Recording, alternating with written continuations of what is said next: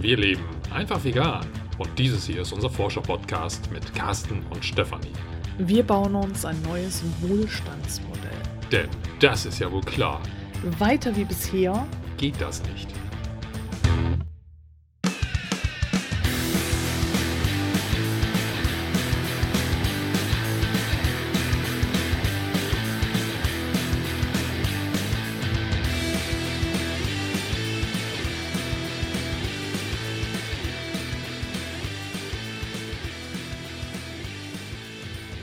Heute freue ich mich sehr, dass ich wieder einen Gast habe im Einfach Vegan Podcast und zwar Friedrich Bohn von den Scientists for Future, an der das Projekt Zukunftsbilder vorstellen wird. Ich bin Friedrich Bohn. Ich arbeite am äh, Helmholtz-Zentrum für Umweltforschung in Leipzig und beschäftige mich dort ganz intensiv mit der Auswirkungen des Klimawandels auf unsere heimischen Wälder, welche Wälder sind besonders nachhaltig, welche kommen mit dem Klimawandel besser zurecht. Das sind so die Themen, mit denen ich mich beruflich beschäftige. Mhm, gleichzeitig bin ich eben auch bei den Scientists for Future ähm, aktiv seit Jahren und dort ähm, Mitinitiator und Koordinator des Zukunftsbilder-Teams. Mhm. Und mein Alltag sieht so aus, dass in den letzten Jahren ich hauptsächlich von zu Hause gearbeitet habe. Überraschung, äh, wegen Corona. Das liegt aber einfach daran, dass man als Modellierer, der ich eben bin, also sprich, ähm, wir verknüpfen Klimamodelle mit einem Waldmodell, dass wir das von überall aus machen können. Dazu muss ich nicht ins Büro gehen oder ins Labor, sondern ich kann wirklich von überall aus arbeiten, äh, solange ich eine Internetverbindung habe. Und dann kann ich hier die großen Großrechner ansprechen und dort Simulationen machen und Auswertungen machen. Ähm, das ist sozusagen die theoretische, wie es abläuft. De facto sind es ganz viele Besprechungen und Diskussionen mit Kollegen, wo wir einfach über die wissenschaftlichen Erkenntnisse von morgens bis abends diskutieren.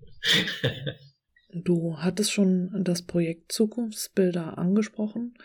Und das war auch der Grund, warum ich dich hier zu dem Podcast eingeladen habe. Könntest du das nochmal genauer erklären? Also das Zukunftsbilder-Projekt wurde geboren aus drei Ideen, sage ich mal, ähm, oder drei Erkenntnissen. Hm. Und zwar ist uns aufgefallen im, bei den Scientists, dass die dystopischen, also die negativen Erzählungen, wie die Zukunft wird, sehr ausführlich da sind, sehr prominent immer ähm, gebracht werden, ähm, dass man auch immer das Gefühl hat, die sind wirklich durchdacht. Also wie das alles den Bach runtergeht, das ist irgendwie nicht so schnell und naiv sich ausgedacht, sondern da, da steckt wirklich viel dahinter und das, das klingt alles sehr plausibel und deswegen ist es so motivierend, äh, das zu verhindern ähm, für ähm, manche Menschen. Ähm, das war sozusagen der, der eine Punkt. Ähm, der zweite war zu sagen, wieso gibt es eigentlich keine positiven Geschichten? Also es gibt eben immer diese dystopische Sache, so es wird ganz, ganz schlimm und dann kommt eine ganze Liste, warum es schlimm wird.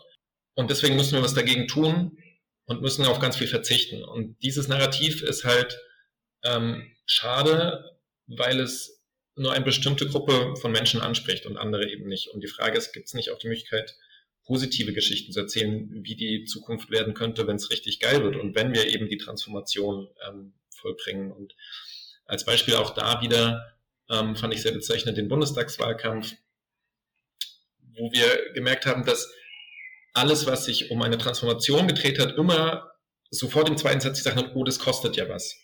Aber dass es einfach extrem viel kostet, wenn wir nichts tun oder wenn wir länger überlegen, ähm, das kam immer viel zu kurz. Also es wurde nicht ein Kostenvergleich von verschiedenen Zukunftsbildern gemacht, sondern es war immer, oh, wenn wir uns verändern wollen, kostet es Geld. Aber ne, das war so ein bisschen das, was extrem frustrierend war für mich.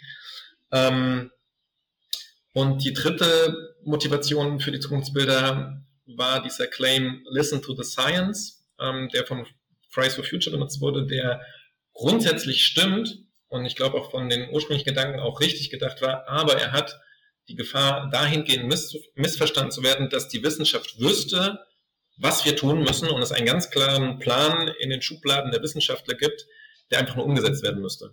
Ähm, und das ist nicht der Fall. Es gibt große Übereinstimmung, was wir nicht tun sollten, was wir vermeiden müssen bezüglich Klimawandel natürlich. Was aber jetzt tatsächlich die finale beste Lösung oder ähm, die beste Welt wäre, da unterscheiden sich wir Wissenschaftler doch. Das ist das, wo der wissenschaftliche Diskurs stattfindet. Und, ähm, und es ist eben auch nicht die Aufgabe der Wissenschaft, eine politische Agenda zu formulieren, aber die Wissenschaft kann eben einen Raum bieten, innerhalb dessen Raums es Sinn macht, zu diskutieren und über demokratische Prozesse dann zu einer Entscheidungsfindung zu kommen. Zusammengefasst, Wissenschaft ist keine Politik, ist die Motivation und zu sagen, es gibt einen Möglichkeiten Raum, den wir haben, das klar zu kommunizieren. Die zweite ähm, Motivation war, ähm, positive Geschichten zu erzählen. Und die dritte Option war, oder die dritte Motivation war, diese positiven Geschichten auch wirklich auf wissenschaftliche Erkenntnisse zu stellen, sodass das wirklich Hand und Fuß hat, ähm, was da rauskommt. Und aus diesen drei Strängen sind die Zukunftsbilder entstanden. Und jetzt ist die Frage, was ist denn jetzt eigentlich ein Zukunftsbild? genau. Das Zuk es gibt nicht nur ein Zukunftsbild, sondern insgesamt vier. Ähm, man kennt es vielleicht über die ganzen Klimaszenarien, wo man auch verschiedene Szenarien hat von einer ganz, ganz schlimmen Welt und wie würde ähm, sich die Temperatur entwickeln, wenn man versucht, Paris einzuhalten. Und so ist es bei den Zukunftsbildern auch, nur statt von Szenarien, ähm, die wissenschaftlich ähm, eine gewisse Definition haben, sprechen wir von Zukunftsbildern, um ein bisschen freier auch in der Interpretation und Ausgestaltung zu sein. Ähm, und ein Zukunftsbild ist also eine Beschreibung einer möglichen Zukunft mittels Text und seit kurzer Zeit haben wir eben auch ähm, sind wir in Zusammenarbeit mit den Creatives for Future oder Leuten aus der Kreativwirtschaft, aus der Kunst, die versuchen, diese wissenschaftlichen Texte in ihrer Disziplin mit ihren Fähigkeiten auch nochmal umzusetzen. Dass es eben nicht nur ein ähm, wissenschaftlicher Artikel ist oder eine Sammlung von wissenschaftlichen Artikeln, sondern es eben auch ähm, ein Theaterstück geben wird demnächst, ähm, was auf den Zukunftsbildern basiert, ähm, Geschichten geben wird, die auf den Zukunftsbildern basieren ähm, und eben auch Illustrationen. Genau. Und jetzt noch einen letzten Satz. Wie unterscheiden sich diese vier Zukunftsbilder? Ähm, sie unterscheiden sich ein bisschen in ihrem Narrativ. Also wir müssen für jedes dieser Zukunftsbilder uns überlegen, was passiert ungefähr. Ähm, und wir haben drei positive Utopien entwickelt und eine negative. Die drei positiven unterscheiden sich darin, dass in dem einen Fall es eher eine Top-Down-Transformation ist, also sprich, die wichtigsten EntscheidungsträgerInnen der Gesellschaft hören auf die wissenschaftlichen Erkenntnisse und leiten darüber sinnvolle ähm, Schlüsse ab und setzen die dann auch ziemlich zügig um. Und die Bevölkerung trägt das mit. Ähm, die zweite Geschichte ist der umgekehrte Weg. Ähm, die Leute beschäftigen sich mit den wissenschaftlichen Erkenntnissen und verändern dementsprechend ihr Verhalten, was dazu führt, dass EntscheidungsträgerInnen eben sich auch ihr Verhalten ändern müssen ähm, um wiedergewählt zu werden, damit ihre Produkte gekauft werden, etc. Ähm, und das dritte Zukunftsbild war dann die Überlegung, naja, das sind beides sehr, sehr stark transformative Bilder. Wir versuchen auch eins zu machen, was möglichst wenig transformativ ist, aber trotzdem ähm, Paris einhält und die Nachhaltigkeitsziele der UN. Und da war dann die Idee zu sagen, okay, wir lassen manche Sachen fix und dafür müssen wir aber, um das auszugleichen, müssen wir an anderen Stellen dafür sehr krasse Veränderungen umsetzen. Ähm, um zu zeigen, wenn wir bestimmte Privilegien, die wir heutzutage haben, auch in Zukunft haben wollen, dann müssen wir auf andere Sachen sehr krass verzichten. Hm. Das vierte und letzte Bild, da haben wir lange darüber diskutiert, ob wir das überhaupt machen, weil keiner darauf Lust hatte, war dann doch eben ein dystopisches Bild zu zeichnen. Aber wir waren uns alle ziemlich schnell einig, dass wir eben nicht das Worst-Case-Szenario ähm, das, das schlimmste Klimaszenario und äh, Kohlekraftwerke werden weiterhin die Blöde gebaut, ähm, beschreiben wollen, weil das so offensichtlich falsch ist, ähm, dass wir uns gedacht haben, das muss uns, also das macht keinen Sinn, das nochmal zu wiederholen.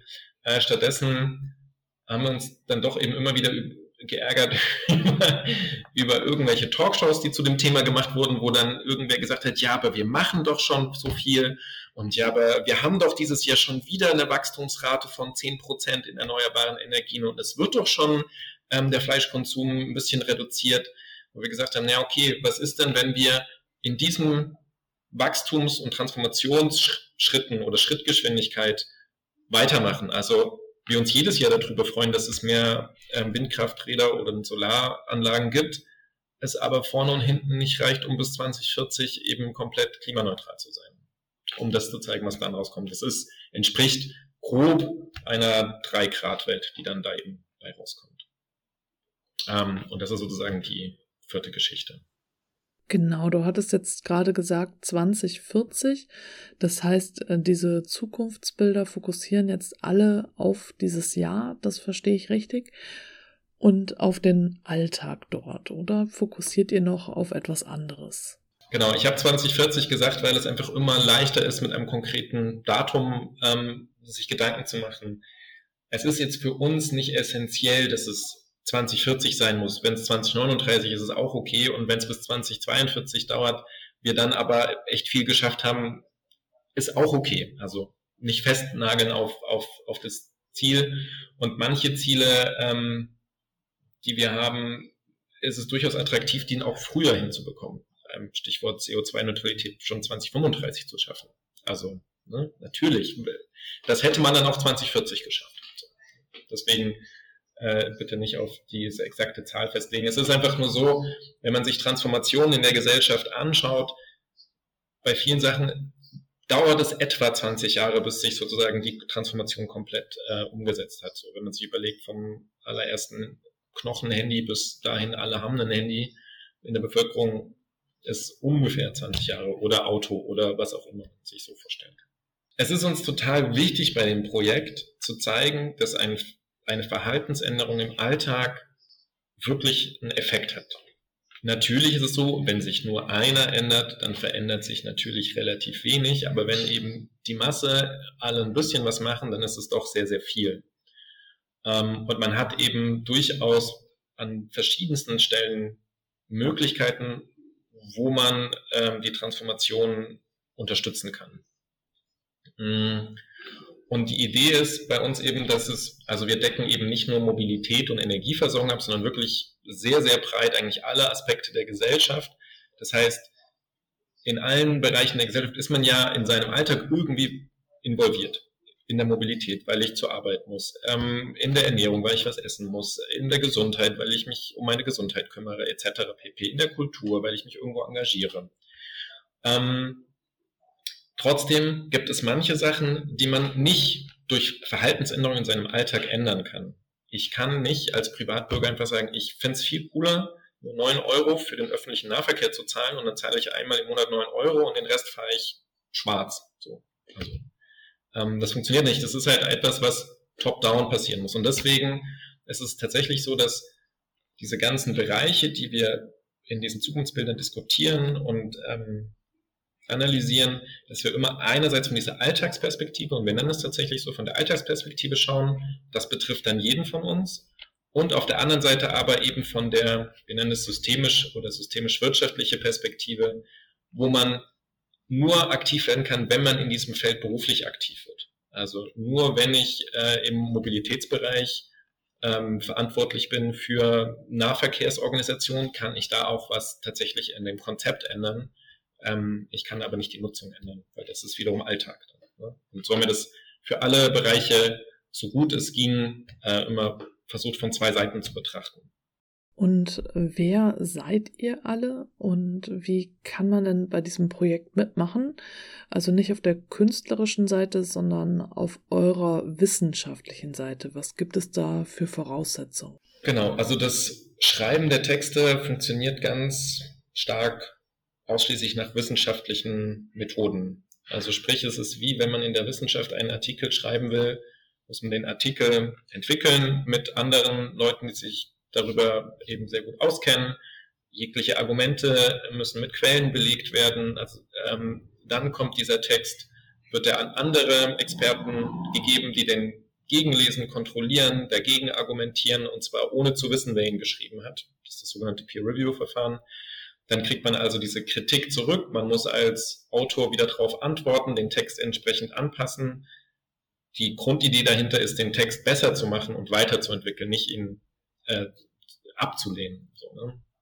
Es gibt ein, ähm, ein, ein sogenanntes Editorial Board, also ein, eine Gruppe, die diesen Prozess überwacht, dass beide Gruppen, also die, die den Text, dem Text Feedback geben, als auch die, die den schreiben, ähm, dass die sich A, fair behandeln und aber auch, dass die Antwort, die das Autorenteam macht, passt zu den Gegenargumenten, die die andere Seite hat und nicht immer sagt, nö, wir sind dagegen und wir lehnen diesen Kommentar ab, sondern dass sie wirklich auch begründen müssen, warum sie ihn ablehnen oder eben aufnehmen. Und erst wenn dieser ganze Prozess abgeschlossen ist, gilt der Text als abgeschlossen von wissenschaftlicher Seite.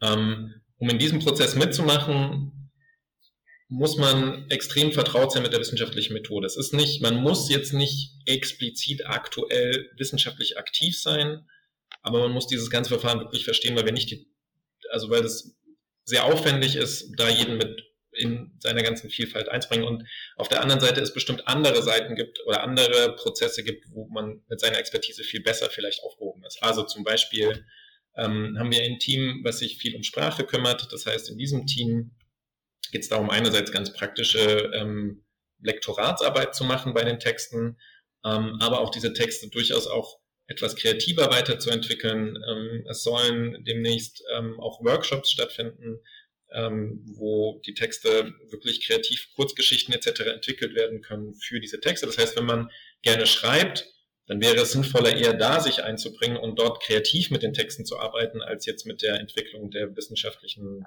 des wissenschaftlichen Fundaments. Auf der anderen Seite ähm, haben wir aber auch Illustratorinnen, die eben professionelle Illustratorinnen sind, die sich dann damit beschäftigen und versuchen, diese Bilder ein Konzept zu entwickeln oder das, damit sind sie grob fertig, ein Konzept zu entwickeln, wie diese Sachen dann illustratorisch aufbearbeitet werden, welche Farben werden benutzt, in welchen Anteilen, was sind Grundvoraussetzungen, damit die Illustration stimmt. Ähm, auch da wieder, wie gibt es dann Feedback-Prozess und so weiter. Also da, da steckt sehr viel Know-how in den einzelnen Rädchen, wie die alle ineinander greifen, dahinter. Mit dem Ziel, das ist vielleicht wichtig zu verstehen, mit dem Ziel, nicht alle überall zu beteiligen, sondern jeden dort zu beteiligen, wo er die größte Expertise hat. Damit er dort, wo er am besten ist, auch wirklich dem Projekt dienen kann. Und ihr habt ja auf eurer Webseite geschrieben, dass ihr mit den Artists und Creatives for Future schon zusammenarbeitet. Und wie kann ich mir das genau vorstellen und was wünscht ihr euch denn da für eine Zusammenarbeit und gibt es vielleicht schon konkrete Projekte?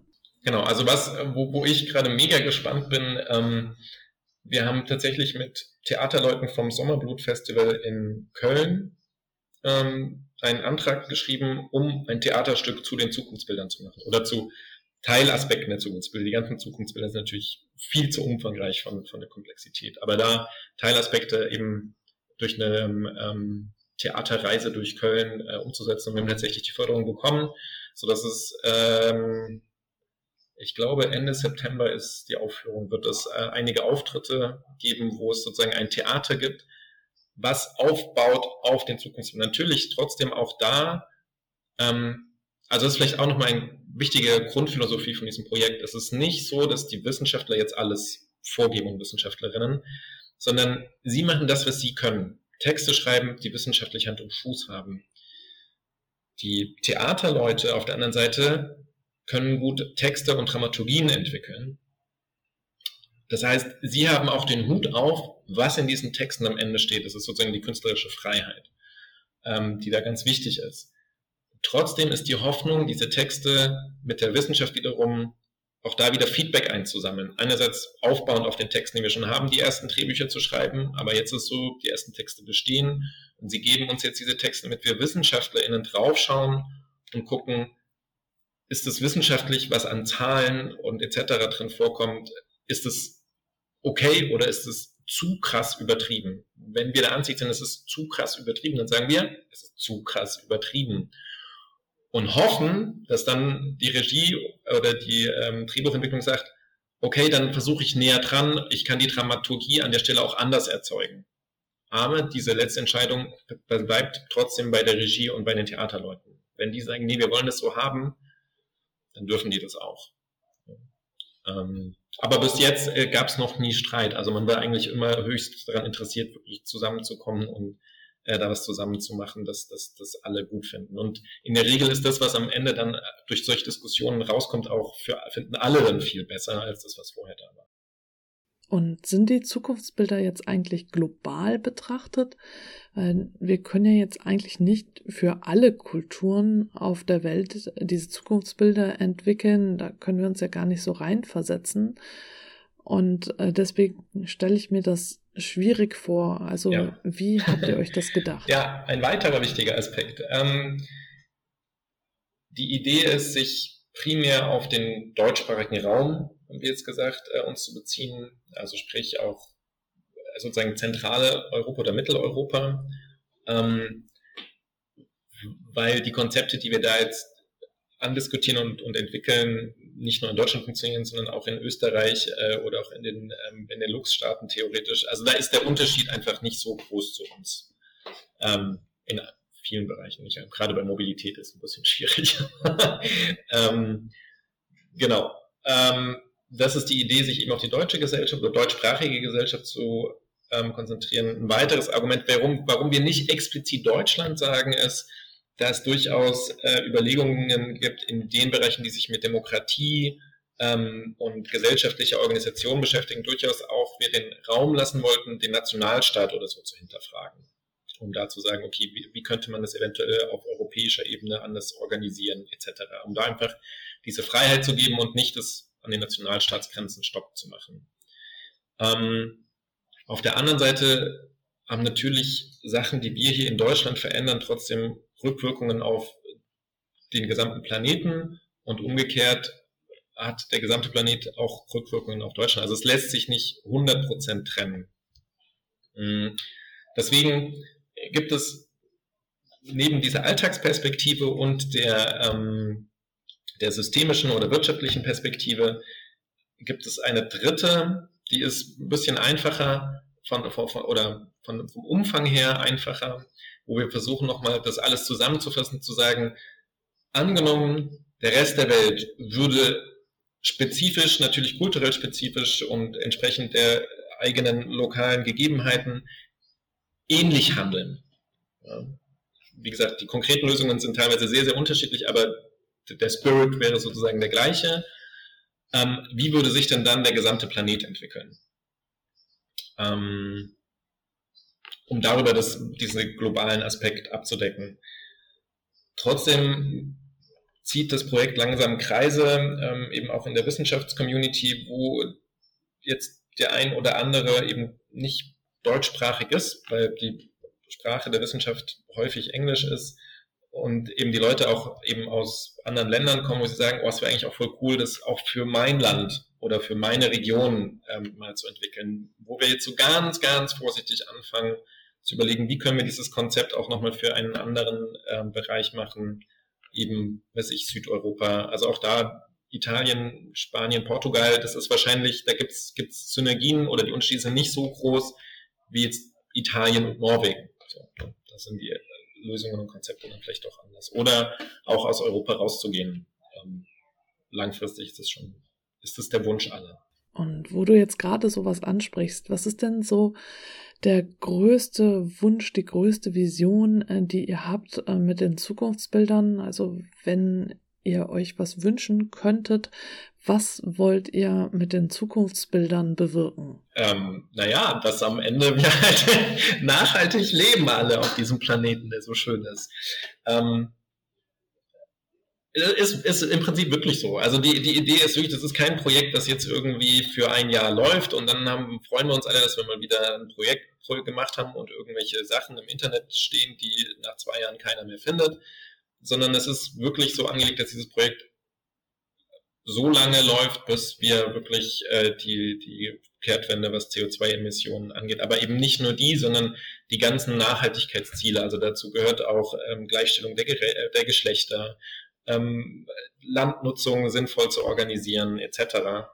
Und erst wenn wir diese Nachhaltigkeitsziele erreicht haben und die planetaren Grenzen eingehalten werden, können wir sagen, Arbeit ist getan, wir können uns zurückziehen. Ähm, und vielleicht noch ein Gedanke dabei ist, oder was ich, und das gehört sozusagen auch zu diesem Wunsch mit dazu, ähm, es ist so, dass die Inhalte natürlich jetzt wissenschaftlich erarbeitet werden. Ähm, aber wir WissenschaftlerInnen im Elfenbeinturm wissen auch nicht alles oder wissen vor allem nicht alles besser, sondern wir können einfach nur die Grundlage liefern, um Sachen sich zu überlegen. Und es ist super wichtig für dieses Projekt. Ähm, und da sind wir gerade noch am entwickeln, wie wir das gut organisieren, Feedback aus von den Alltagsexpertinnen zu bekommen. Ähm, ich kann das an einem kleinen Beispiel festmachen. Ich bin äh, zu meinen Schwiegereltern aufs Dorf gefahren ähm, und habe denen erzählt, hurra, Zukunftsbilder. Und wir haben super tolle äh, Visionen, wie wir Mobilität in Zukunft auch auf dem Land organisieren und habe denen das vorgestellt und die haben einfach nur den Kopf geschüttelt und gesagt, das ist überhaupt nicht attraktiv, das finden sie total blöd, das ist echt nicht spannend. Ähm, äh, und haben mir dann erzählt, warum. Und dass es mit diesen ganzen selbstfahrenden Autos und selbstfahrendem öffentlichen Nahverkehr einfach echt unpraktisch ist, weil du dann trotzdem dauernd umsteigen musst. Und dann kommen die nicht ewig nicht oder man muss warten. Und mit dem Auto ist das alles viel, viel schneller. Und ähm, und das Interessante war aber dann, dass diese Diskussion, die sonst immer sehr schnell zu so einem Clash führen kann, über diese Frage, wie wollen wir denn leben nach so einer Transformation, die nachhaltig ist, weil prinzipiell gegen Nachhaltigkeit haben die wen, also warum sollte man nicht nachhaltig leben wollen? Ne? Ähm, Gibt es eigentlich kein Argument für. Ähm, bei Frage, okay, wie wünscht ihr euch denn eine nachhaltige Welt in eurem Alltag? Weil ihr könnt mir nicht sagen, dass ihr mit Freude jeden Tag 30 Minuten im November bei Sturm und Hagel ähm, in 30 Kilometer entfernte Einkaufszentren fahrt. Das glaube ich euch nicht. Und ich gesagt, natürlich ist es nicht cool. Also da waren wir auch dann wieder schon. Und das war dieses Interessante, dadurch, dass man eben versucht hat zu überlegen, okay, wo wollen wir denn hin? Ähm, war die Diskussion ganz anders.